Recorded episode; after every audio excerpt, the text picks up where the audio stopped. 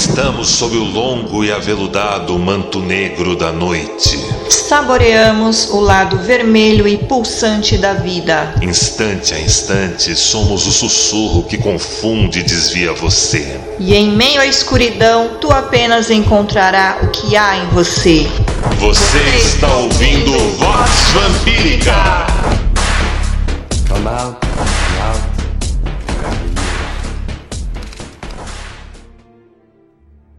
Filhos e filhas do selvagem jardim, bem-vindos a mais uma edição da Vox Vampírica. E se preparem, pois hoje é uma edição mais extensa que o habitual que vem sendo oferecido ao longo dos últimos anos. Vamos falar sobre ocultismo bolchevique.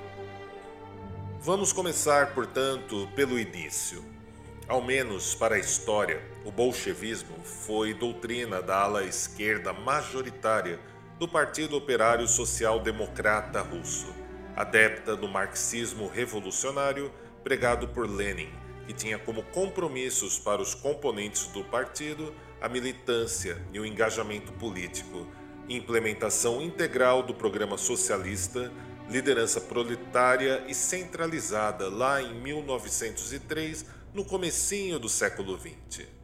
Na prática, conseguiram a tal da Revolução Russa e governaram dentro de um regime totalitário igual a qualquer outro do gênero, independente do espectro político que estiverem situados onde inexistia liberdade de imprensa, os dados que saíam para o mundo eram densamente fraudados pelo regime, direitos civis eram usados como uma piada diante do paranoico comissariado que fiscalizava a vida miserável de todos e um lugar onde se morria como água, visto que todo mundo era mão de obra ou bucha de canhão a serviço do regime na prática mais ou menos como era no tempo dos czares que os antecederam. Inclusive, eles usavam as mesmas fardas e assumiram o poder num país devastado pela guerra e a revolução.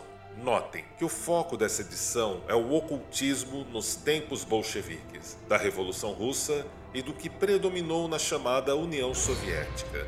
É um assunto extenso e aparentemente varrido para debaixo do tapete mas é bastante similar ao ocultismo nazista em diversos pontos, como veremos. Regimes totalitários são sempre parecidos. Nenhum deles até hoje conseguiu eliminar a pobreza extrema e só expandem a desigualdade a níveis estratosféricos. Ao politizar sua ciência, eliminar o tom empírico a favor do marketing do regime, fatalmente aleijam a prosperidade da sua gente, sempre em prol da sua abstração chamada de humanidade, e ao final desmoronam todos de forma trágica.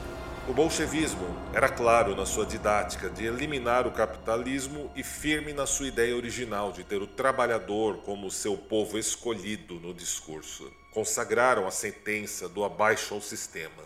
Já a realidade e a prática das realizações deles mostraram outra coisa, que pode ser resumida como trágica. Não vamos discutir aqui socialismo e nem o comunismo, tampouco a negação constante do que nunca houve comunismo implantado em lugar algum e foram apenas socialismos distorcidos. Também vamos pontuar e deixar claro que a esquerda moderna do Ocidente posterior aos anos de 1950, em especial posterior à década de 90, não formam nenhuma espécie de continuidade do que rolou na Revolução Russa, na União Soviética e tampouco na Cortina de Ferro e em países que caíram sobre um totalitarismo do lado da esquerda no espectro político.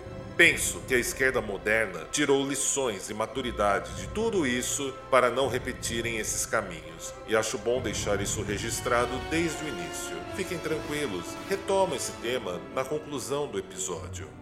Os regimes totalitários são quase sempre demasiadamente idealistas e identitaristas, não importa seu lugar no espectro político. Primeiro inventam ou elegem seu humano perfeito para desenharem e inventarem o lugar onde viverá este coletivo de humanos perfeitos. Há, inegavelmente, sempre um tom de inventarem esse povo eleito não por Deus, mas pelo seu estado centralizador e demasiadamente inchado. Ao invés de livro sagrado, vem a Constituição e a sua versão correta da história, erigida pelos seus historiadores e censores, quase como um credo de algum culto intelectualoide bizarro. É claro que o passado será mitigado e reescrito para harmonizar com a visão de futuro dos mesmos. Repare que essa abstração de humanidade ou de povo eleito implica em um projeto de engenharia social, conduzida por teóricos de gabinete. É abstração porque é algo idealizado e distante, feito por gente que ama essa sua humanidade inventada, mas na prática detesta a gente. As tais abstrações, chamadas de humanidade,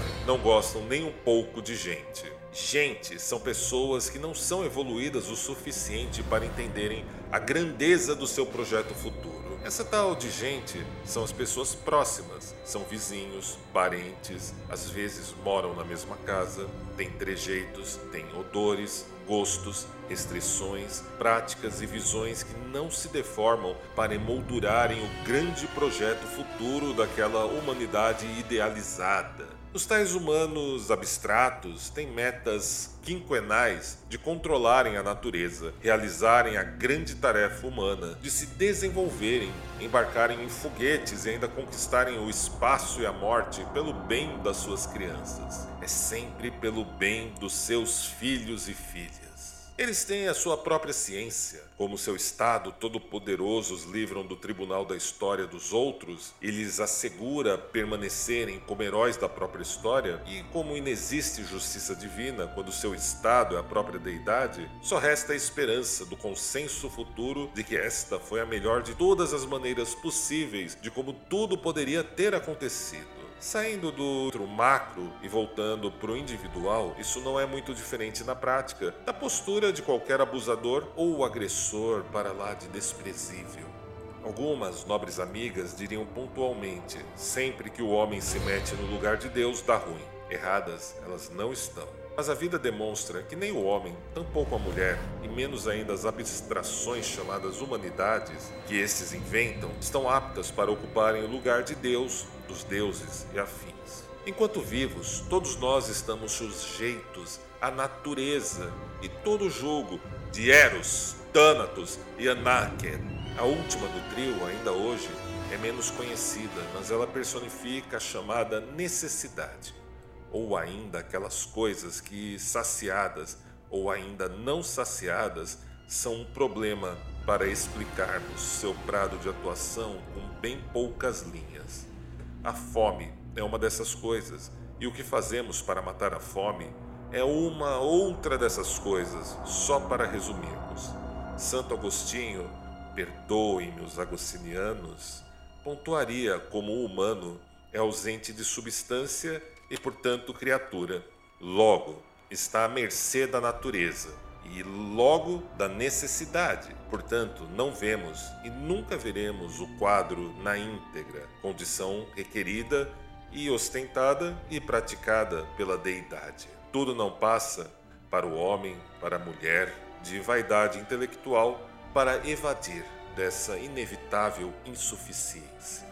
Os cientistas políticos A. Besancon e L. Pelikani argumentam que as raízes intelectuais do bolchevismo russo são uma repetição estrutural do antigo paradigma gnóstico. Os gnósticos, sempre os gnósticos. Uma característica distintiva do gnosticismo é uma interpretação ilusória e simbólica da realidade, incluindo a própria história. O mundo é apenas uma espécie de ilusão, um conjunto de símbolos alegóricos, uma imagem inversa da verdadeira essência da história. O homem que está adormecido com seu potencial interior deve despertar e se tornar um parceiro ativo da transformação de toda a vida.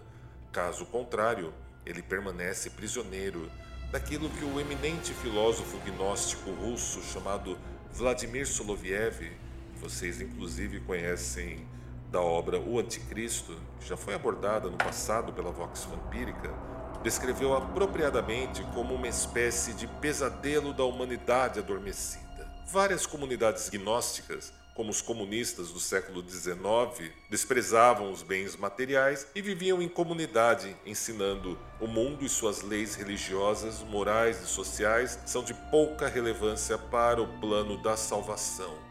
As seitas místicas russas desempenharam um papel extremamente importante na Revolução Bolchevique, ao lado deles. Apesar de sua rejeição ao Estado e à Igreja, essas seitas eram profundamente nacionalistas, pois seus membros eram hostis às inovações estrangeiras. Eles odiavam o Ocidente. Ao longo da Europa do século XIX, encontramos inúmeras conexões entre gnósticos místicos, ocultistas e socialistas radicais. Eles constituíram o que o historiador James Webb chama de um underground progressivo, unido por uma oposição sistemática comum à ordem estabelecida dos seus dias, lá no 19.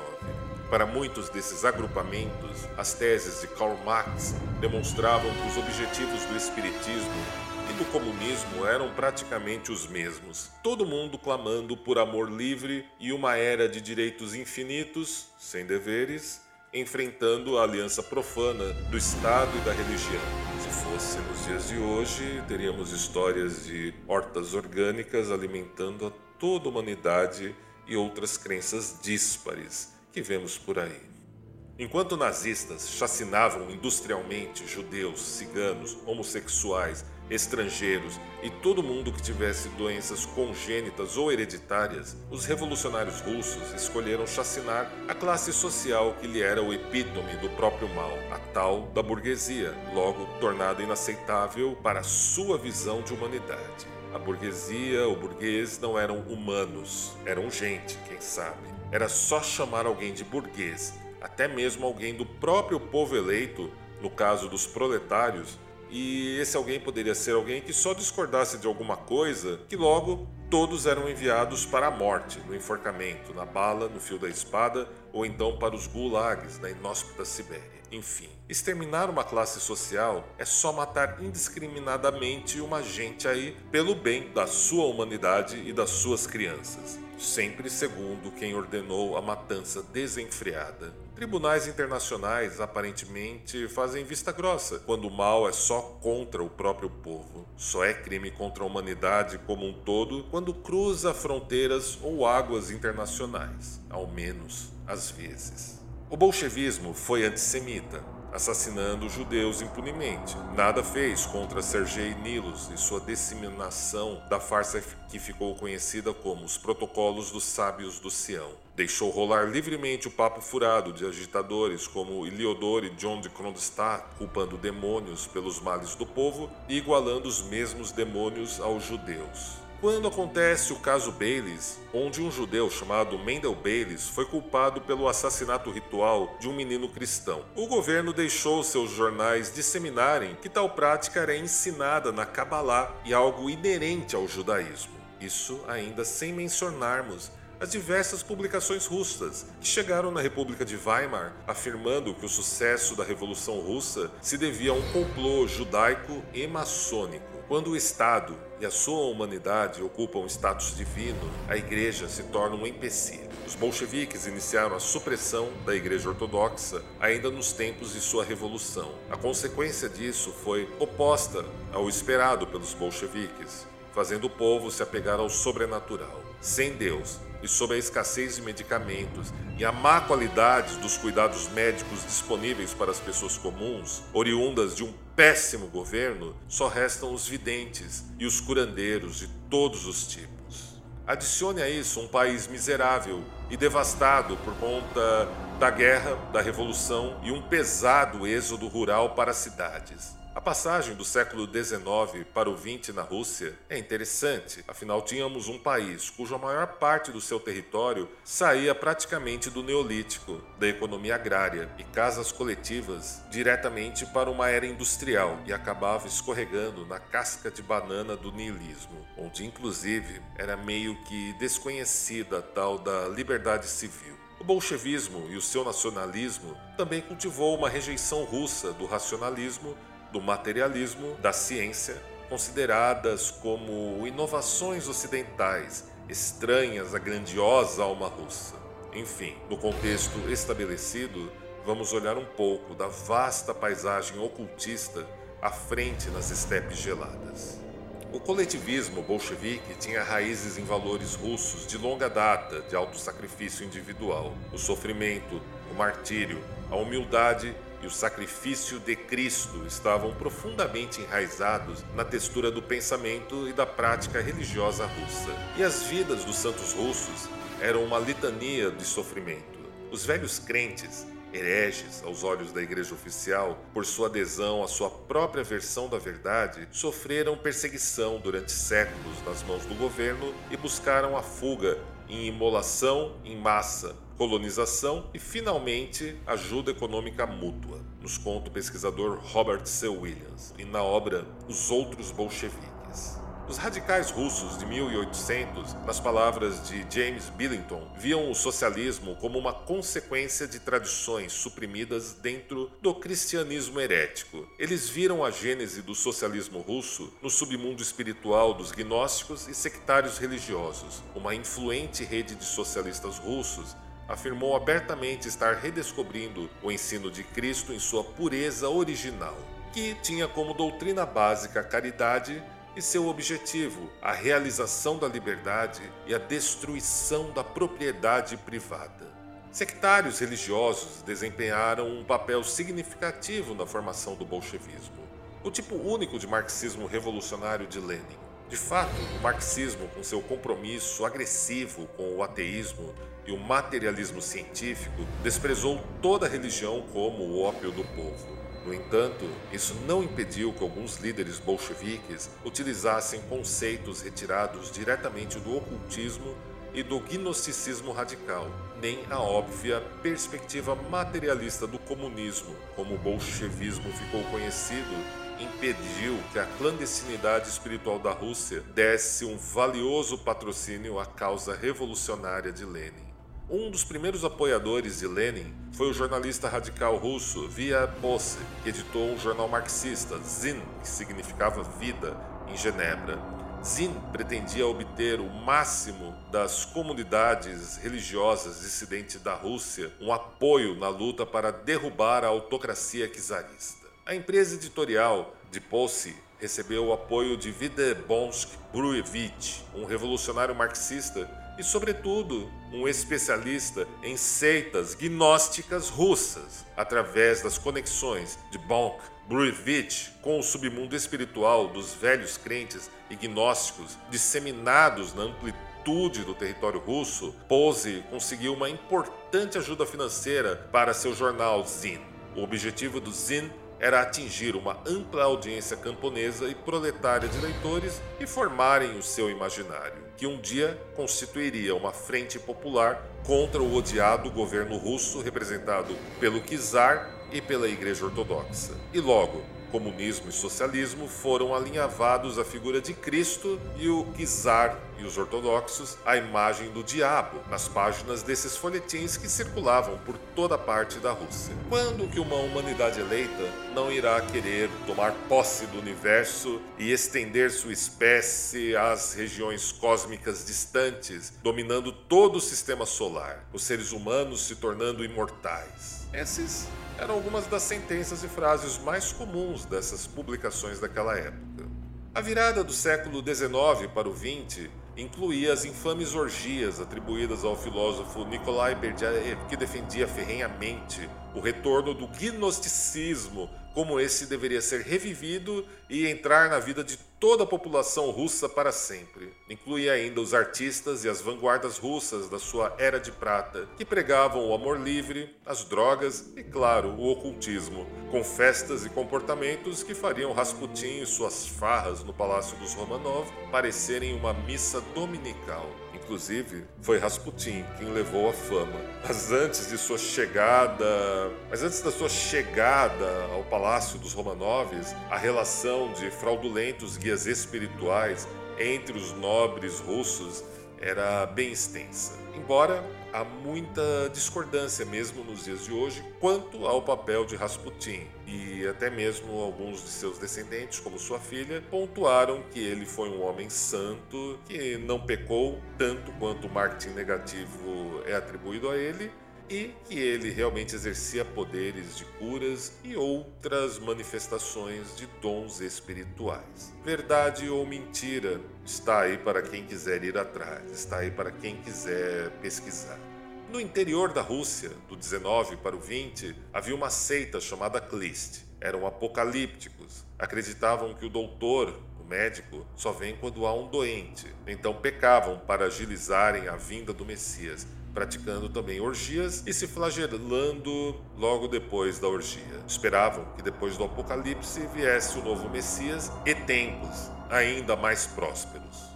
Aliás, o modus operandi dos Clistes e de muitas outras seitas, e até mesmo de Rasputin, lembravam bastante o de um movimento chamado sabateísta, que seguiram um outro Messias Yiddish chamado Shabbatai. Mas eu falo dele e da sua história uma outra noite. Durante a produção dessa pauta, tive a oportunidade de apreciar um artigo chamado Ocultismo Russo de Bernice Glasser Rosenthal, que será publicado em breve pelos parceiros do site mortesubita.net, que enriqueceram bastante nosso podcast. Na Rússia pré-revolucionária, a ideia de que todos são um, de que o indivíduo é apenas um microcosmo do macrocosmo, tendo um papel único e insubstituível na ordem cósmica, acabou saindo pela culatra. Acabou por fomentar uma indiferença aos direitos e garantias legais que protegem o indivíduo de outras pessoas e mesmo do governo. Isso veio acompanhado por um desprezo com a realidade material, induzindo um escapismo estético, eliminando a sensação de estranhamento e o que este pode desvelar do que é contemplado. Tudo isso reunido militou contra uma mentalidade mais empírica racional e pragmática, sempre necessária para resolver a maior parte das crises que acontecem. Quando se elimina a realidade empírica, tornando-a uma ilusão consensual ditada por um engenheiro social ou outros teóricos de gabinete, abrimos as portas para todo tipo de teoria da conspiração e nenhuma delas pode mais ser refutada. Isso também é típico em qualquer regime totalitário na edição anterior da Vox Vampírica, abundam exemplos dessas ocorrências no passado e também no presente. Ela está disponível aqui no Spotify. O artigo de Rosenthal conclui que na Rússia o ocultismo serviu como um fator na criação de uma vontade de culto, uma busca por um novo Messias ou magos que pudesse livrar o mundo dos demônios e realizar milagres para o seu povo eleito. Reparem como esse comportamento persiste. Reparem como Putin está há duas décadas no poder. Reparem, né? Todo, toda a postura czarista de Putin. E ainda hoje o xamanismo siberiano é visto pelas elites de lá e os grandes oligarcas russos como politicamente perigoso e uma fonte de influência que deve ser usada com cuidado. Será realmente que os governantes russos tiraram alguma lição da sua própria história para a população russa, o final do 19 e o começo do, de 20, a tal da Era de Prata, foi profundamente marcada pela desestabilização da ortodoxia cristã e da sua mística e processos de espiritualidade. E quando falamos da Igreja Ortodoxa, falamos de uma religião bastante rica e que preservou nas suas práticas muito daquilo que apreciamos na alquimia e no ocultismo. O êxodo rural para cidades em busca de trabalho Muitas das superstições dos camponeses seguiram para a cidade, e logo houve uma proliferação de cartomantes, mágicos e curandeiros e afins para atender a demanda por cura e por orientação, que não era capaz de ser provida pelo próprio governo, o que refletiu também junto da elite intelectual e cultural. O reavivamento de interesse pelo xamanismo siberiano, dos cultos pagãos do passado, também eram notáveis. A Sagração da Primavera, do compositor Stravinsky, é um marcador interessante nesse repertório. Peg Weiss retratou o impacto xamânico da pintura de Kandinsky, que era um etnógrafo treinado. Kandinsky e outros pintores modernistas viam o artista como uma espécie de xamã, um curandeiro da Rússia. A linguagem cantatória do xamã foi uma das fontes do conceito futurista de Zaun, linguagem transracional. Outro fator que fascinava os pesquisadores daquele tempo eram as ocorrências de glossofalia, falar em línguas conhecidas ou desconhecidas, realizada por sectários místicos. Podemos até sair do Neolítico, meu nobre amigo, minha nobre amiga, mas o Neolítico nunca sai da gente. O primeiro nome que salta aos olhos no 19, dentro da pauta do ocultismo russo, é o de Nikolai Fedorov. Foi o autor do que é chamado de cosmismo, uma mística com nuances ortodoxas, onde a morte é apenas uma doença esperando a cura e a verdadeira aventura está no espaço sideral, alcançado a partir de foguetes, onde ressurreições esperam nossos ancestrais em novos corpos e outros mundos serão colonizados por todos nós. No seu livro, A Tarefa do Homem Comum, aliado ao seu notável altruísmo, ele inspirou os primeiros astronautas e a agência espacial da Grande Ursa. Algo notável, mesmo com o repúdio de Stalin e seus adeptos posteriores, o que significou o Gulag para todos que demonstraram um pouco mais afeto por Fedorov e seus escritos do que afeto ao dogma do partido. Fedorov também foi um dos antecessores do chamado transhumanismo, assunto sério e extenso que já abordamos lá no portal da redevampírica.com, nas entrevistas com o Ciberpagé, que oferecem uma visão interessante e mais aprofundada desse tema e também do chamado pós-humanismo. Fedorov definiu a agenda inicial para a metafísica soviética, e essa era embalada pela realização da tarefa do homem comum, que basicamente pregava a eliminação de toda a fome, de todo o mal, de toda a ganância a partir do momento em que a ciência e a tecnologia pudessem reunir novamente as partículas e os átomos vagantes através do espaço que formassem alguém que já tivesse morrido e revivê-lo. É, é isso mesmo que você escutou. Como se alguém fosse feito apenas de átomos e de partículas, não é verdade? Mas lembremos que Fedorov era materialista e realmente acreditava que isso aconteceria talvez ainda no seu tempo. Suas ideias iam longe, eram a respeito de trazer os mortos de volta até não precisarmos fazer mais sexo para gerar outros vivos, e se o fizéssemos, todos teriam lugar para viver nos planetas colonizados por essa nova humanidade unida neste novo futuro. Acreditava-se que Nikolai Fedorov tenha morrido virgem, inclusive pregando que todo ser vivo devia dedicar todo o seu esforço de vida para trazer seus pais de volta do além. Este acaba sendo o ponto de partida da coisa toda, que deveria ser abraçada por toda a humanidade trazer de volta todos que morreram. Assim, deixariam de existir ou terem existido qualquer tipo de crime ou de perda dolorosa. Ninguém mais praticaria qualquer ato que causasse dor ou morte para outros seres sencientes. A tal da morte seria apenas uma doença agora curada de maneira barata. Inexistiria fome, praga, miséria ou guerras. Sempre que você morresse, poderia ser ressuscitado e tudo isso seria alcançado graças a um belo programa espacial. Para o sonho de Fedorov, não havia necessidade de revoluções sanguinárias, como propunha Marx. Para se alcançar o paraíso de sua humanidade ou povo eleito, era só realizar a tarefa do homem comum. Todas as pessoas boas se reuniriam em fila para contribuírem com a ciência que viria para liderar a todos nessa empreitada, vencendo a morte e conquistando o espaço. Inclusive, para Fedorov, o próprio planeta Terra dessa maneira poderia ser convertido em uma gigantesca espaçonave que manteria todo o seu clima sem nenhuma alteração do seu eixo axial para singrar através do espaço para facilitar ainda mais a colonização de outros planetas. Encontramos ecos disso no filme chinês Terra à Deriva, financiado inclusive pelo Partido Comunista de lá e disponível na Netflix. As promessas de Fedorov para o grande império mundial comandado pela Rússia eram as mais loucas que eu já pude ler até os dias de hoje. E muita, muita gente morreu crendo nisso, na casa de milhões para ser mais preciso. Basicamente, esse dogma e a ideologia da tarefa do homem comum se alinhavou ao chamado cosmismo, e se engajou no movimento bolchevique e impulsionou os burocratas e revolucionários de um Estado soviético, enquanto o restante da população de lá escrevia ao czar chamando-o de paizinho e seguia morrendo como água.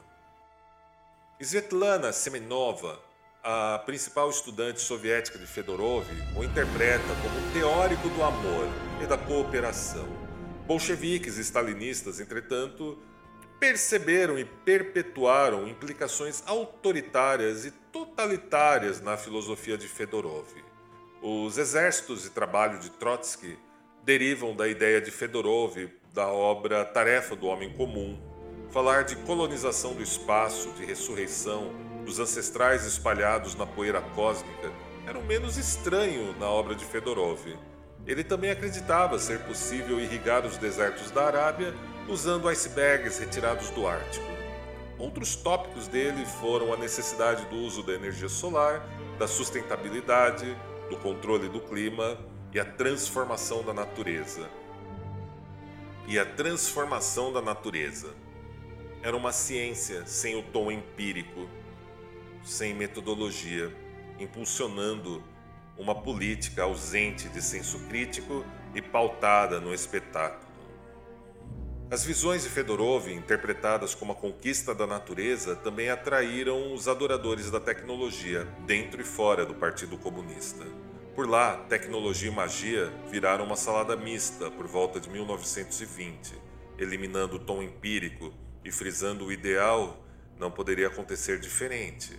A tecnologia se tornou a força que iria resgatar os russos da pobreza e do atraso, construir o socialismo criar um mundo novo, lindo, feliz e próspero. A ingenuidade nisso tudo era marcante. O destaque dado à conquista da natureza e seus resultados trágicos no primeiro e no segundo plano quinquenal de Stalin atestaram as consequências da eliminação do tom empírico na prática da vida como ela é. A tentativa de alterar o clima da Ásia soviética, pautada nas ideias de Fedorov, plantando limões falhou miseravelmente e muita gente morreu, inclusive de fome, e outras por não apoiarem e torcerem para isso dar certo. A estrada do inferno é e sempre será pavimentada de boas intenções de idealistas gentis.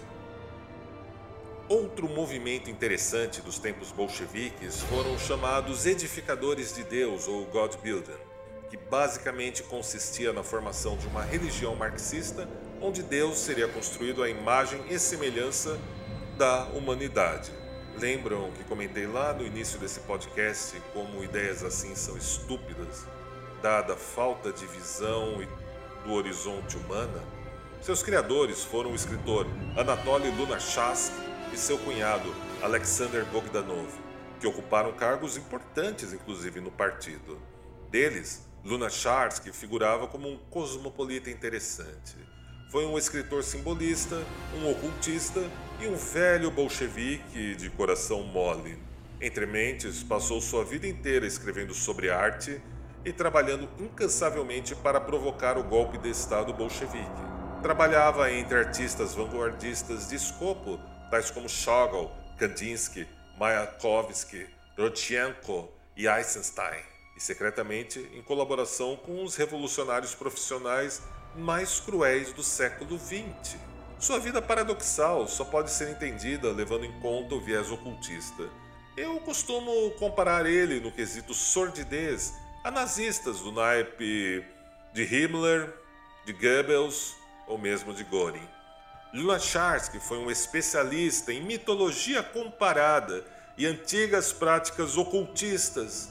Liderou a agenda bolchevique de construção, edificação de Deus deliberadamente eliminando a fé ortodoxa russa, toda a religião cristã, o budismo e o xamanismo para substituí-los com uma proposta de religião secular marxista, ao menos nos grandes centros urbanos. O cara não era fraco. No regime, foi responsável por todos os aspectos da educação, do jardim de infância à escola de arte, propaganda, publicação e censura, teatro, cinema e festivais de rua, compras de arte em museus e até preservação histórica. Seu trabalho ao lado do cunhado Bogdanov ficou registrado como God Building ou Edificadores de Deus. Já seu trabalho estético mais conhecido, que continha as sementes dessa proposta, foi a peça teatral Vasilisa, a Sábia, que era a respeito de Mitra, uma espécie de messias secular. Divertido que os meus ouvintes aqui que frequentam o anfiteatro do campus Estrigói recentemente tiveram acesso a um conteúdo bastante privilegiado sobre Mitra, o mitraísmo e sua influência nas regiões do Rio Reno, Danúbio entre os povos germânicos e escandinavos. Claro que tal conteúdo nada tem a ver com a peça de Lunacharsky. Ainda assim, é interessante como nesse mesmo período ressurge o tema de Mitra e dos mitraicos. Aliás, se você gosta de assuntos mais densos, de pesquisas mais à margem, à margem, à deriva do socialmente exposto, nos apoiem em catarse.me barra redevamp no campus Estrigói. Para os edificadores de Deus, sua fé consistia no fato do socialismo científico ser a mais religiosa de todas as religiões e o verdadeiro social-democrata é o mais profundamente religioso de todos os seres humanos. Para eles, o marxismo era mecanicamente determinista em relação aos seres humanos e que sozinho não seria capaz de inspirar massas de pessoas. Eles ainda postularam que o simbolismo e o ritual serviam a um papel social e psicológico necessário. Ao ler tudo isso, e as promessas que faziam, até imagino Lenin com uma expressão austera daquelas. Logo depois de Trotsky lhe chamar de picareta, Lenin coçar o bigode e achar isso uma boa ideia para o futuro. Eu penso nele, chegando enfesado, junto de Lunacharsky e Bogdanov, em algum grande salão repleto de mármore, e lhes dizer: Marques não deixou sua esposa e filhas morrerem de frio, de fome na miséria completa para vocês prometerem mansões em São Petersburgo para quem seguir vocês, camaradas. Então, provavelmente, ele deve ter emendado e soltado. Quem dá as chaves das mansões para os camaradas mais iguais entre os iguais aqui sou eu, Tovarish. Reparem que os edificadores de Deus pregavam uma imortalidade coletiva que dissolve o indivíduo no cosmos, uma versão positivista do desprezo gnóstico pelo mundo material. Ah, os gnósticos, sempre os gnósticos. Se vocês querem realmente saber, nesse caso os bogomilos, ao meu ver, ao menos, eram muito mais sofisticados nessa proposta. Falo deles no livro Mistérios Vampíricos, publicado pela Madras Editora em 2014. Sempre que escuto o papo de eliminação do si ou do self desaparecendo na massa e no coletivo, do povo se unindo pelo bem da sua humanidade específica, o tipo certo de humanidade eleita, eu começo a procurar uma rota de fuga onde quer que eu esteja. Lá no seriado True Blood da HBO, toda essa postura era criticada como mentalidade de covil conforme apresentado nas duas primeiras temporadas. A mística que permeia os tempos bolcheviques era do tipo: se todo mundo acreditar que acontece, acontece mesmo. Somos todos um. Se todo mundo torcer a favor e ninguém torcer contra, a coisa anda. Isso te lembra alguma coisa na contemporaneidade? Tal energetismo empolgava os edificadores de Deus para aproveitar as energias das massas não muito diferente dos desfiles e celebrações para lá de geométricas e cheias de toque dos nazistas. Em seu romance Confissão, de 1908, o autor russo Máximo Gorky descreve uma multidão reunida usando sua energia coletiva para curar uma garota paralisada. A pesquisadora Maria Carlson sustenta que a visão de Gorky de uma nova natureza e um novo mundo posteriormente assimilada à sua expressão socialista como o futuro radiante, é fundamentalmente emprestada da, da teosofia. Com base nas imagens dos antigos mistérios solares, Gorky declarou em Filhos do Sol: Nós, pessoas, somos filhos do Sol, a fonte brilhante da vida. Nascemos do Sol e venceremos o obscuro medo da morte. Em sua confissão, o povo se tornou Deus criador de milagres, possuidor da verdadeira consciência religiosa e imortal. Gork vislumbrou um belo futuro de trabalho por amor ao trabalho e ao homem como senhor de todas as coisas. Os edificadores de Deus consideravam o cristianismo primitivo como um exemplo autêntico de construção coletiva de Deus, sendo Cristo nada mais que o foco da energia humana coletiva. Chegará o tempo, disse que toda vontade popular se fundirá novamente em um ponto. Então, um poder invencível e milagroso emergirá e Deus será ressuscitado.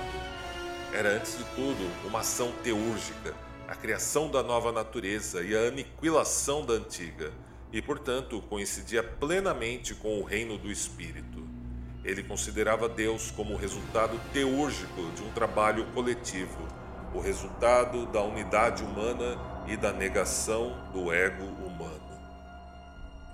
Ainda falando nos edificadores de Deus, a religião era um termo que servia de vínculo entre passado e futuro, aquelas apostas e hipóteses sempre voláteis e mutantes, vocês sabem. Porém, a tônica dominante deles me faz pensar nos Shoggoths, criaturas místicas de H.P. Lovecraft. Olha só o que eles diziam. Por causa da grande luta pela vida, é necessário que a humanidade se funda quase organicamente em uma unidade integral, não uma mecânica ou química, mas uma ligação psíquica, conscientemente emocional. É de fato uma emoção religiosa. Difícil não imaginar uma geleca tentacular lendo isso ao pé da letra. Luna Shark e Bogdanov foram, sem sombra de dúvida, os jovens místicos do mal do seu tempo. E olha, que ainda em 1962 ainda havia eco das ideias deles afirmando que todos os sacerdotes das igrejas que restaram na União Soviética deveriam ser obrigatoriamente instruídos dentro do socialismo. E isso vai repercutir e até resvalar no Brasil, caindo na empobrecida mística da teologia da libertação. Antes da Revolução Russa, a propaganda política de Lunacharsky dependia fortemente de palavras e imagens derivadas dos gnósticos russos e sectários religiosos. Em um panfleto, ele instou os leitores a se recusarem a pagarem impostos ou servirem no exército, a formarem comitês revolucionários locais, a exigir a propriedade de suas terras, derrubar a autocracia e substituí-la por uma sociedade fraternal do socialismo. De fato, foi dada tanta atenção a Cristo quanto a Marx nos escritos de Lunacharsky. O cristianismo, em todas as suas formas, mesmo as mais puras e progressistas, escreveu ele, é a ideologia das classes oprimidas, dos irremediavelmente imóveis, daqueles que não podem acreditar em seus próprios poderes. O cristianismo também é uma arma de exploração. Mas Lunacharsky percebeu que também existe uma tradição espiritual subterrânea, não muito diferente do que pontuei na edição passada da Vox Vampírica. Totalitaristas sempre querem customizar o seu próprio cristianismo. O próprio novo regime russo utilizou motivos ocultos em sua propaganda. Cartazes gritavam: Purifique o mundo! Uma alusão às crenças tradicionais a própria palavra purgar, shitska, implica uma limpeza ritual de forças impuras. Referências à hidra de muitas cabeças, corte uma, duas ou mais surgirão, evocava a imagem dos velhos monstros populares da mitologia. Outro traço característico do bolchevismo e da União Soviética acabou sendo sua aversão à religião e ainda ao, ao ocultismo dos outros, só podia o deles. Nesse sentido, o Estado sempre investiu pesadamente em campanhas de extermínio de todos os créditos e de todas as estruturas de apoio e disseminação de ideias religiosas dos outros no seu território. Uma curiosidade do que falo acaba sendo a ampla quantidade de cartazes produzidos entre 1917 a 1991, sempre mantidos o mais distante possível do olhar ocidental. No livro Godless Utopia, Soviet Anti-Religious Propaganda, de Roland Elliott Brown, coleciona e oferece uma visão criativa e estranha de padres sinistros posicionados lado a lado com torturadores coloniais, mulás gananciosos, Jeová ciclópicos e monstruosos, Jesus criptofascista e Budas que parecem figurar em meio ao apocalipse zumbi se devorando uns aos outros.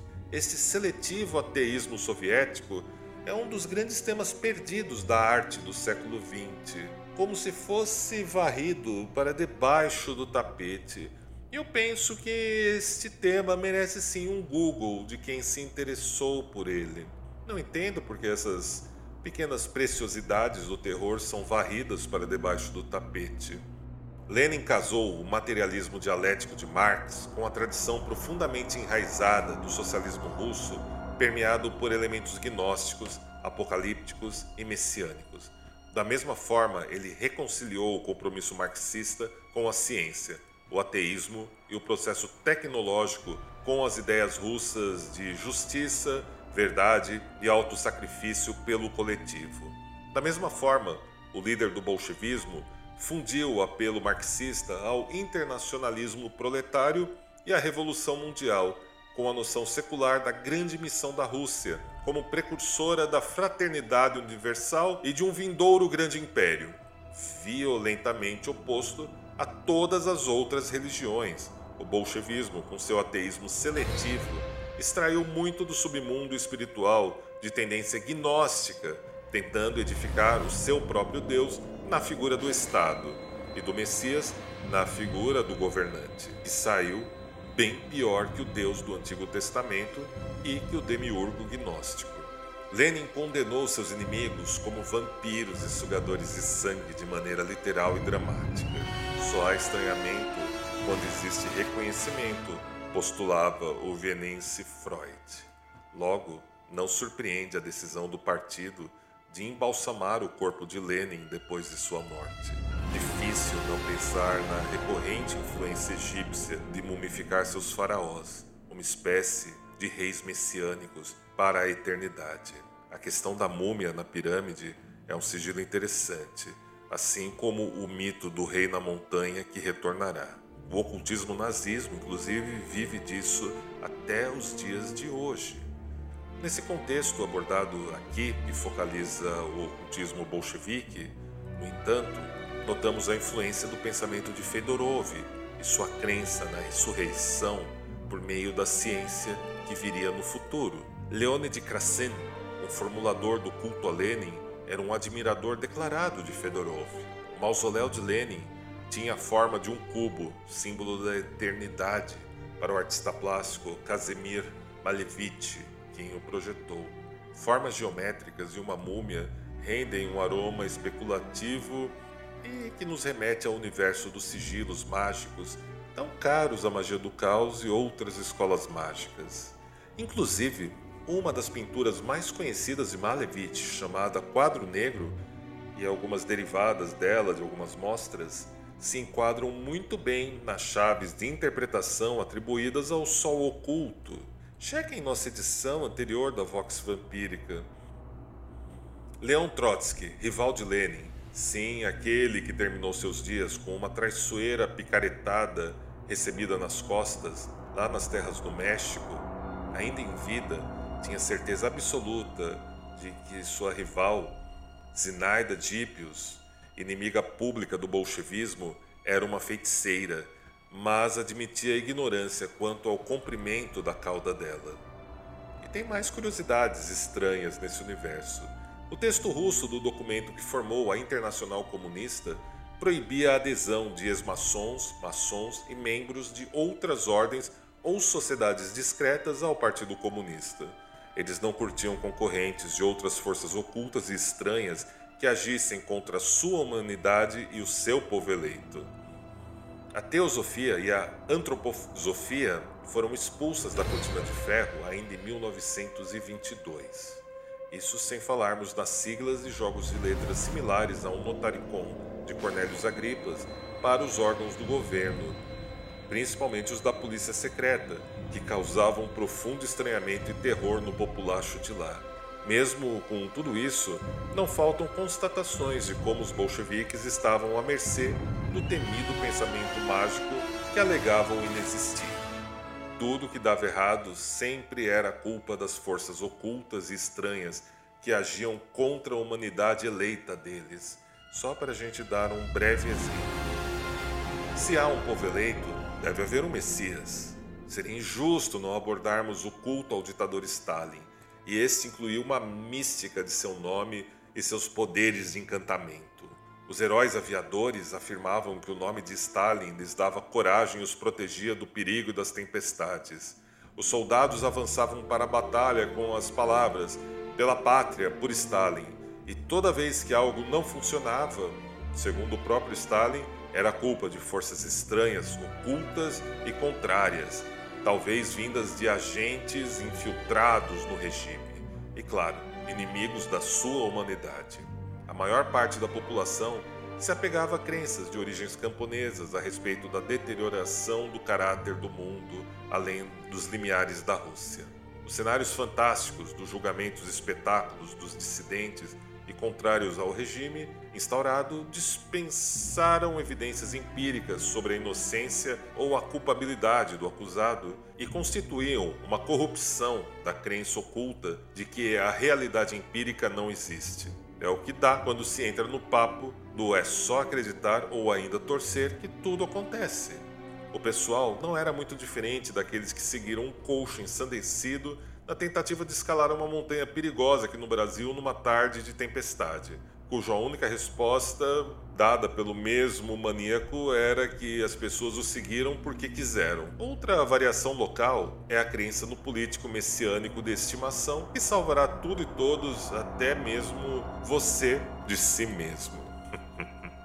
Sei que meus ouvintes mais aptos e mais aptas entendem tal ironia. O que rolava no bolchevismo e nos tempos de Lenin e Stalin, bem como de outros governos totalitaristas, foi muito bem sacado por Anton Isador Lavey da Church of Satan, naquilo que ele batizou como a marca do cara bonzinho ou ainda a marca do mocinho, onde o mocinho precisa de um cara mal para aliviar a dor de sua própria inadequação. Ele relata isso de maneira anedótica na obra The Devil's Notebook, de 1966. O autor judeu Lev Koplev registrou observações interessantes sobre o grande ditador. Uma delas era a qualidade de encantamento produzida pelos discursos de Stalin. Ele usava um tom monótono, mântrico e hipnótico como de um xamã. Não é de estranhar que o hipnotismo tenha sido proibido pelo próprio Stalin ainda em 1948. Ele também usava um bigode vultoso e característico. Como só estranhamos o que reconhecemos, notamos um reconhecimento tácito da magia das palavras. A linguagem era rigidamente controlada dentro da cortina de ferro. Os jornais passavam por revisões, incontáveis censores e o vocabulário permitido era sempre circunscrito, assim como os temas e a maneira de abordar os temas, segundo o partido. Eis aí os apegos e as evidências do chamado identitarismo. No Museu do Comunismo em Praga, dizem que o jornal Rude Pravo era o preferido das pessoas descontentes com o regime pela maciez do seu papel ao irem no banheiro. Tudo muito bonito, muito virtuoso. Envolvia o nome de Stalin. Até uma usina nuclear que estourou em Chernobyl nos anos 80 levava o seu nome, que foi prontamente mudada por conta da magia das palavras e outras neuras de cunho ocultista, de que isso afetaria a imagem do seu Messias oculto no bunker. Mas há realmente muito mais para você conhecer a respeito desse tema tão desprezado e varrido para debaixo do tapete. Enfim, há realmente muito mais para você conhecer a respeito desse tema tão desprezado e varrido para debaixo do tapete. O artigo Ocultismo Soviético de Bernd Glatzer Rosenthal, a ser publicado no site mortesubita.net, é indispensável. Recentemente, Stephen Flowers, pesquisador norte-americano e professor da Universidade de Austin, no Texas, publicou The Occult Roots of Bolshevism lá na Amazon. As duas obras oferecem uma visão mais ampla sobre o contexto. A maior contribuição dos regimes totalitários acaba sendo quase sempre demonstrar que politizar a ciência, ou o que é do ocultismo, eliminando o traço empírico presente em ambos, é um atestado inescapável de fracasso. Eliminar o empírico é abraçar a ribres, a presunção, em toda sua extensão e cortejar o fracasso. Repare, meu nobre amigo, minha nobre amiga, que nosso podcast focalizou o que tivemos ligado às expressões do ocultismo e suas variáveis nos tempos do bolchevismo e seu alcance e influência naquele regime. Este foi sim um movimento de esquerda, sua natureza era de um regime totalitário que gabarita a checklist que caracterizam tais regimes. Enquanto nazistas elegeram como seu povo eleito o trololó do indo-ariano, os russos escolheram o trabalhador ou o proletário. Ainda nos dois regimes, seus povos eleitos eram só dados estatísticos que morriam como água, enquanto os dirigentes dos partidos sempre preferiram o caviar e champanhe, bem como as prostitutas e, no caso russo, as moradas luxuosas que tomaram do czar e da nobreza local. E o fascismo italiano era mais da mesma droga. Mas notem como escritores e poetas, inspirando-se no submundo religioso russo, saudaram sua revolução como um mistério messiânico mundial. Um escritor comparou a revolução bolchevique com a origem do cristianismo. O poeta Alexander Bloch pontua um conteúdo espiritual oculto no centro das convulsões externas da Revolução e da sangrenta guerra civil que se seguiu. No seu famoso poema Os Doze, onde afirma o Cristo invisível liderando a turba revolucionária.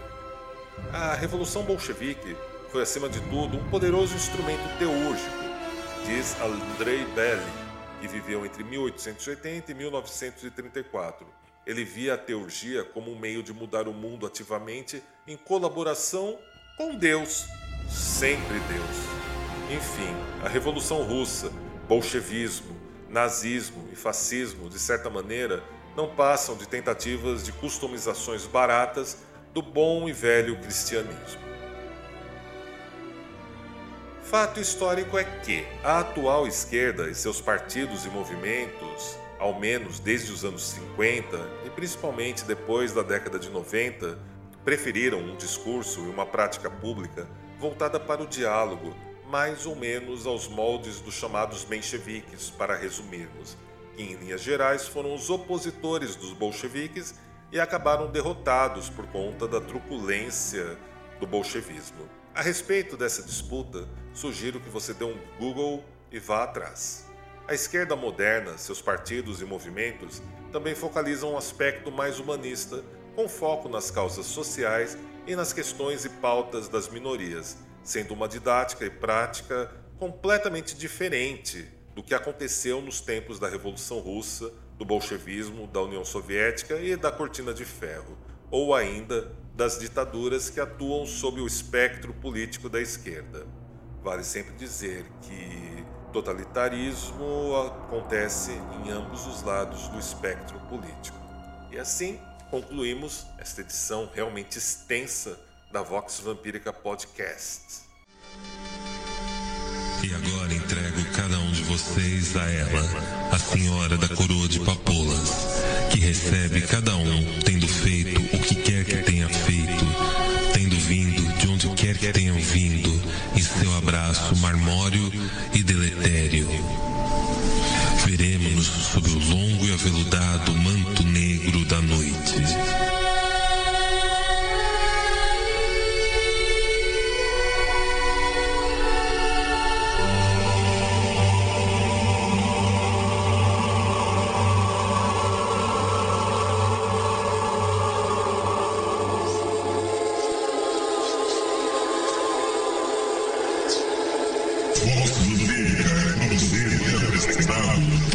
Por Lorde A e senhorita Sindra Sarrasa.